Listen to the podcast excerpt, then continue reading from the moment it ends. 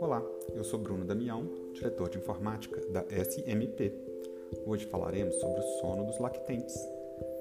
A evolução dos padrões de sono vigília a partir de vários episódios de sono até um episódio principal de sono consolidado à noite é um processo complexo de desenvolvimento funcional envolvendo e desafiando substancialmente os pais durante os primeiros anos.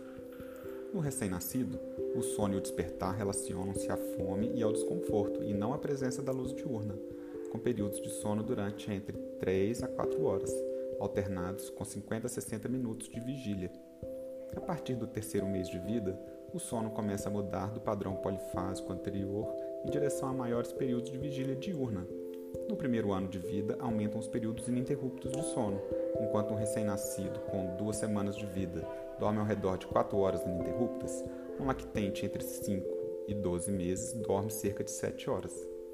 Entre 6 e 9 meses, o sono noturno se consolida e a maior parte dos lactentes dorme entre 10 e 12 horas durante a noite, somados a duas ou três sonecas diurnas, as quais somam em 2 a 4 horas para o total de sono nas 24 horas. No entanto, um lactente de um ano ainda dorme cerca de 12 das 24 horas do dia. Despertares noturnos ainda podem ocorrer até duas vezes por noite, assim como cestas diurnas. Entre 2 e 3 anos, ocorrem uma a duas cestas diurnas, não ultrapassando duas horas no total, as quais devem se extinguir a partir dos 5 anos. É importante estabelecer boas rotinas de sono que gradualmente ensinem seu bebê a se acalmar. Se os pais não têm estratégias eficazes para acomodar seu bebê, isso pode levar a problemas de ajustamento significativos para o bebê. Deste modo, o sono do lactente é influenciado por fatores maturacionais, constitucionais intrínsecos, biológicos, temperamentais e outros fatores médicos, que interagem com as influências parentais e os seus comportamentos de interação. As crenças, expectativas, emoções e comportamentos dos pais relacionados ao sono infantil são influenciados por seu contexto sociocultural e ambiental, seu próprio desenvolvimento, história e memórias, suas personalidades e psicopatologias, além da idade da criança, com suas características de desenvolvimento e seus padrões de sono. Desse modo, o sono das crianças e os problemas de sono devem ser considerados dentro do contexto da família. Não há uma definição absoluta do que constitui um problema de sono.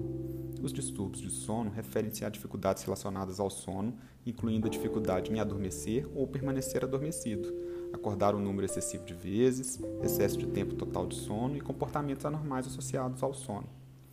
Os dois problemas de sono mais comuns em crianças de 0 a 5 anos são o despertar noturno e os problemas de inquietação.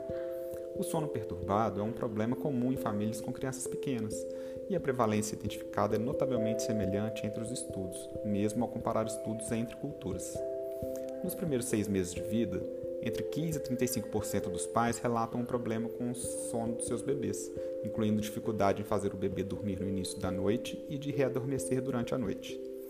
Em grande parte, a preocupação dos pais com o despertar noturno do bebê reflete as práticas e normas culturais ocidentais, porque os pais que trabalham nos horários de expediente ocidental precisam dormir à noite, e muitas vezes o padrão de sono do bebê não obedece a essas regras.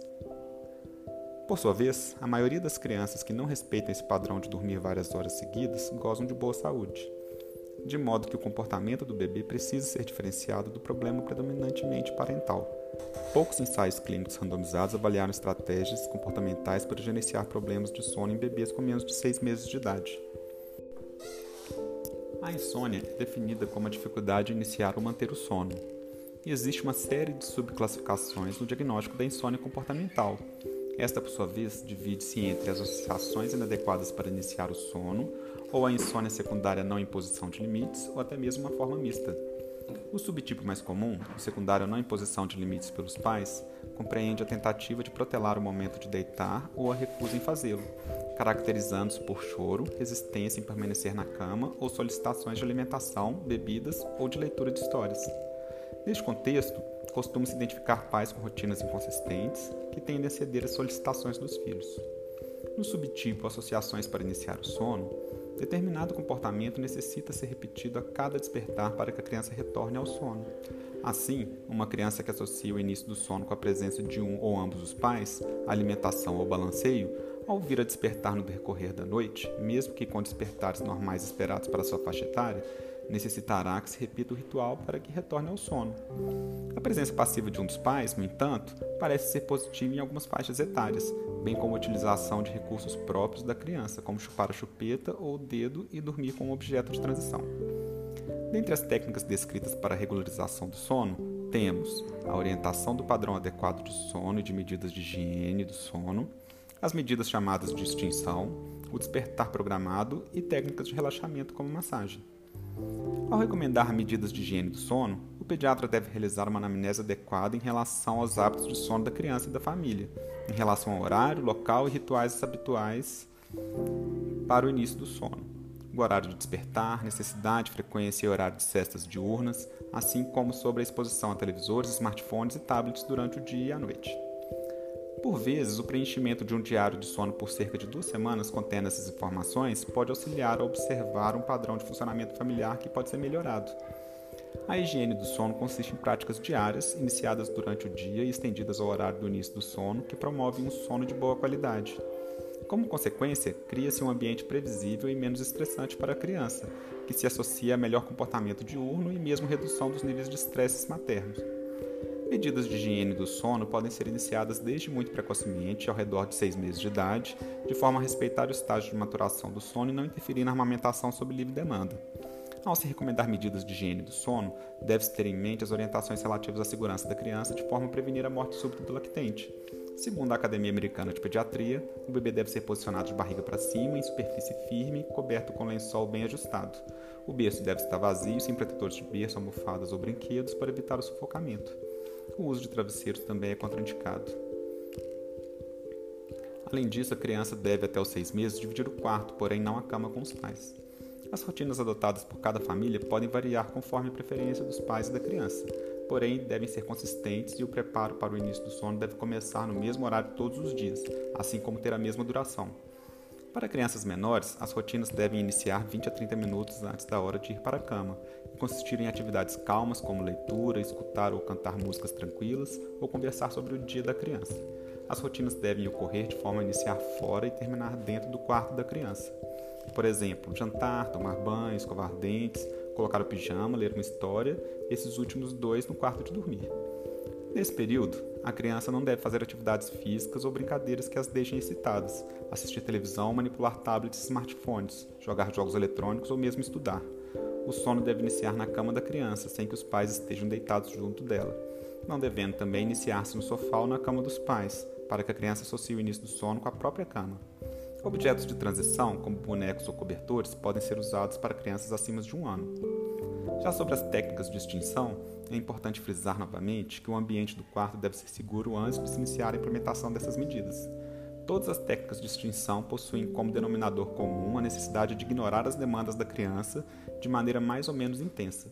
Sua aplicação, especialmente a extinção não modificada, pode ser dificultada por uma série de motivos, que envolvem a tolerância dos pais em relação ao choro do bebê, considerações práticas, como o choro poder atrapalhar o sono de uma das crianças da casa, medo do vínculo com a criança ser prejudicado pelo tempo de choro, diferenças culturais e situação emocional e física dos pais. Normalmente, pais extremamente cansados ou ansiosos podem ter dificuldade de tolerar o choro da criança. Assim, a técnica deve ser escolhida pelo pediatra em conjunto com os pais. Na técnica de extinção não modificada, a criança é colocada para dormir e seu comportamento noturno é ignorado até a manhã seguinte, no horário programado para despertar. Já a extinção com a presença dos pais, muito usada quando se acredita que a dificuldade do sono se deve à ansiedade de separação, é semelhante à extinção não modificada, porém com a presença de um dos pais no quarto durante parte da noite ou toda ela. Pode-se utilizar uma técnica de afastamento gradativo até a saída completa do quarto. Apesar da presença de um dos pais ser tranquilizador para a criança, essa técnica costuma levar mais tempo para surtir efeito em relação à extinção não modificada. E temos também extinção gradativa, que consiste em aumentar gradativamente o tempo de resposta às demandas da criança durante a noite. Sugere-se iniciar aguardando 5 minutos, porém esse tempo pode ser menor conforme a tolerância dos pais ao choro do filho.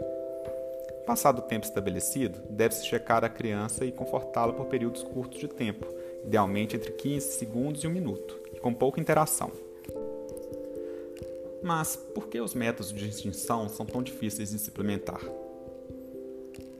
Essa pergunta raramente foi abordada na literatura, e nem as consequências potencialmente negativas nas interações dos pais e filhos que pode ocorrer quando os pais são ensinados a evitar a responder os sinais dos filhos.